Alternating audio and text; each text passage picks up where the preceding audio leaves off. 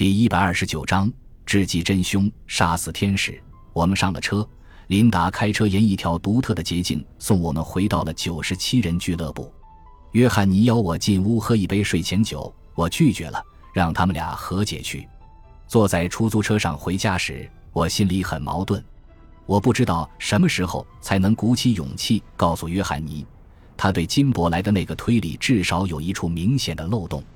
我难以想象那个歇斯底里的杀人者能在还有四个尸体摆在后院的情况下到屋里去寻找钱。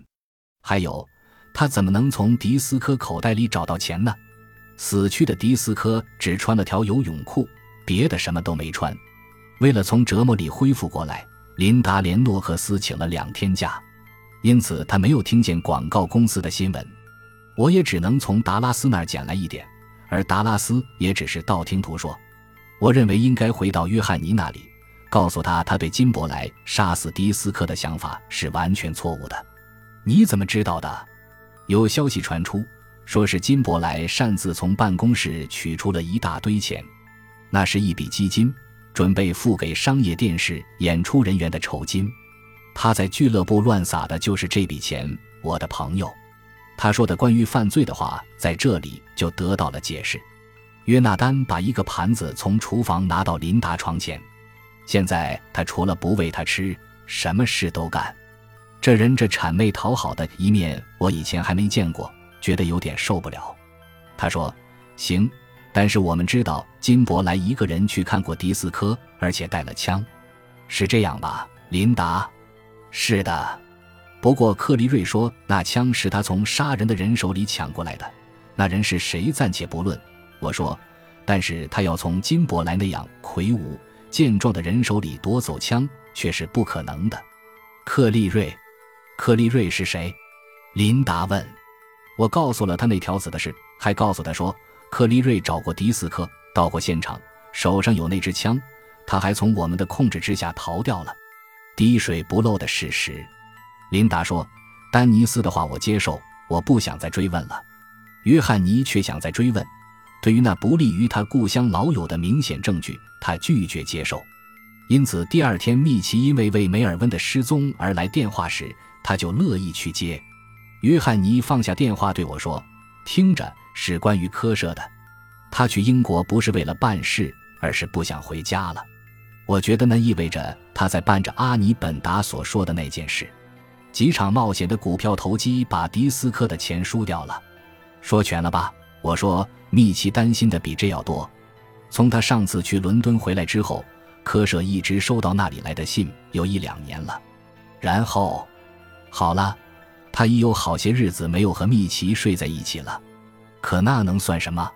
因此，梅尔温在伦敦有女朋友，他是去和他同居的。他跟迪斯科没有关系，这是可能的，但我说的情况也是可能的。不管有没有女朋友，我无可奈何地站着。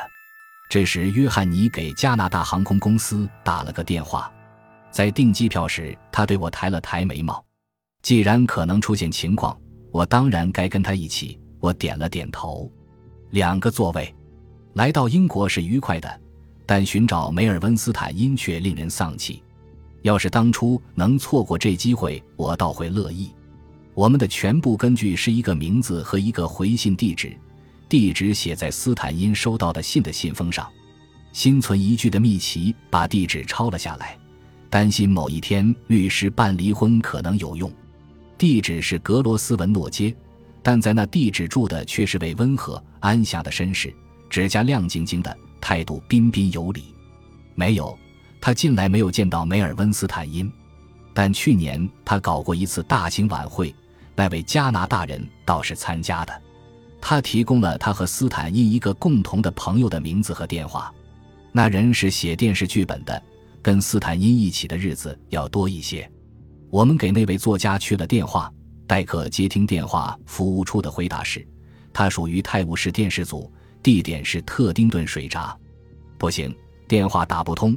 但从滑铁卢车站走去只需要半个小时，我们至少观光了一趟伦敦。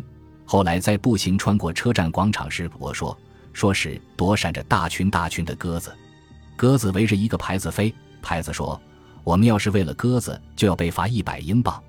我们的火车离开了九号站台，驶过了贫民窟、郊区和绿色的田野，在几个名字很美好的市镇靠过站，温伯顿、汉普顿村什么的。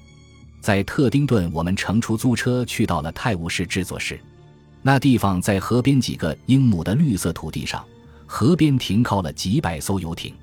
我们找到了那位作家，不是在组里，而是在一个咖啡馆里。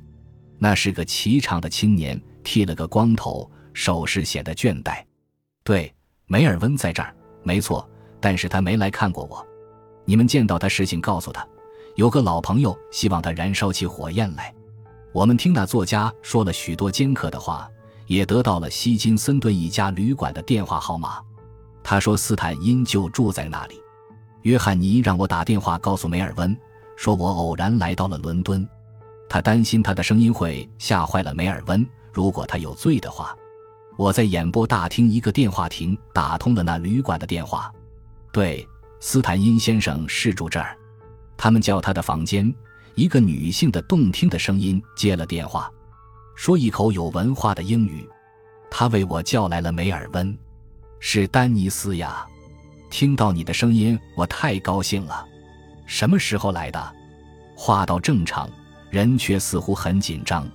我安排了在那天晚上去看他，在回华铁路的火车上，我解释了梅尔温紧张的理由。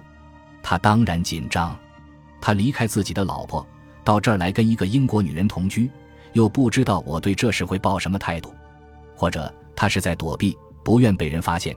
约翰尼露出沉思的表情。别管什么今晚不今晚了，火车一到站，我们马上去他那里。在一定的意义上，约翰尼是对的。梅尔温斯坦因是在躲避我们，但并不是因为杀了人。出租车送我们来到旅馆街道对面下车时，我们看见一个苗条的姑娘站在街沿上，身边有两个提包，他在梳理一头金色的长发。我们正观察着，梅尔温从大门出来了，正把皮夹子收好。他对那姑娘说了几句，然后开始找出租车。正在这时，他看见了我们。他四面望了望，找不到可以去的地方。约翰尼面对着他，我认为是你杀死了艾莫利迪斯科的科舍，你拿他的钱在股市上投机失败了，于是找了一条沉重的出路。这不是事实，约翰尼，我确实拿他的钱投了资，可效果都是好的。那么你为什么突然跑掉呢？并不突然，这念头压在我心上已经很久了。你不能理解，梅尔温责备地瞥了我一眼。你试试看，我能不能？约翰尼说：“我在家里就被埋葬在那种生活里，做个会计，做个顾家的男人。可那不是我的性格，约翰尼，从来就不是。那完全是个大谎言。多少年来，密奇和我已经什么都不是了。类似的话他也说过，于是就成了这样的局面。”或者在那待下去一直到死，或者就走掉。只有这样，真正的梅尔温斯坦因的决定是从那小屋解放自己。我观察着斯坦因那伙伴，那人的颌骨形状、定做的牛仔裤、狭窄的臀部、依稀带男性的姿态，都有点什么东西。我的观点稍一改变，就明白了。尽管这人抹唇高插眼影，还有一头闪亮的金发，却不是女人。梅尔温斯坦因是在跟一个很漂亮的男孩子一起旅行，我用手肘碰了碰约内丹，他往我注视的方向望了望，立即明白了，比我快得多。梅尔温发现了我俩的目光，声音里带着防范地说：“这是西蒙。”于是约翰尼和我飞回到了蒙特利尔，兜里少了几百块钱，却知道了梅尔温斯坦因新生活的秘密，是肮脏还是解放，那就看你的观点了。凌晨两三点，我们在机场降落，乘机场的豪华轿车回到九十七人俱乐部。这时，我们发现随后那神秘的情节已设计好，正在等候我们。达拉斯坐在椅子上，拿冰袋捂住后脑勺。他的周围，俱乐部的内部被翻了个乱七八糟，书架上的书落了满地，橱柜的门撬开了，里面的东西散乱着。楼上的样子也准一样。我们知道。我离开了多久记不清了。达拉斯说：“但不管是什么原因，现金却没有动。我核对过了。约翰尼检查了一下吧台侍者的头，叫警察了没有？正打算叫，别叫了，我知道这是在干什么。约翰尼走到吧台后面，扭动了保险柜旋钮，把那支杀人的邪恶的枪拿了出来。我望着他，一定是唐克利瑞干的，他在找这玩意。还是你一直正确。感谢您的收听，喜欢别忘了订阅加关注，主页有更多精彩内容。